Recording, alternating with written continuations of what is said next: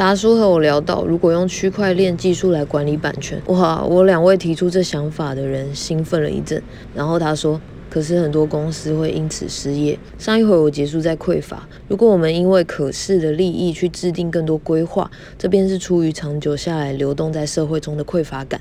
因为我们没办法去想象，不去坚守既有利益能产生的更多可能性。例如，不去做这些细琐工作的人，能真正成为自己而创造更多呢？更多现阶段文明不能用头脑想象的可能性。可是我们能够感知怎样更轻盈，怎样能更往我希望的发展。现实是好事，我们都需要和主流的公司签约才能结到账。但是我不会停止问上述的问题。理查道金斯在他一九七六年的著作中第一次定义了 memes 这个字，指的是文化从一个人到另一个人的传播过程。当我们不喜欢这个文化时，我们可以选择不同的，不一定要不计代价地将其延续下去。